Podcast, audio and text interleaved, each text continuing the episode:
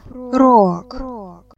Кто-то говорит мне, что я дьявол, кто-то говорит, что я пророк, пел Илья Черт. А я, Марина Мурашова, не пою, по крайней мере здесь, рассказываю вам про рок-музыку. Каждый выпуск будет начинаться именно так.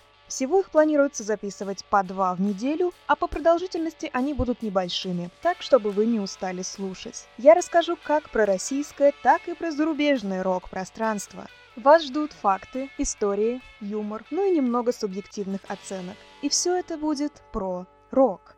Слушаем и наслаждаемся. До скорого! Про рок.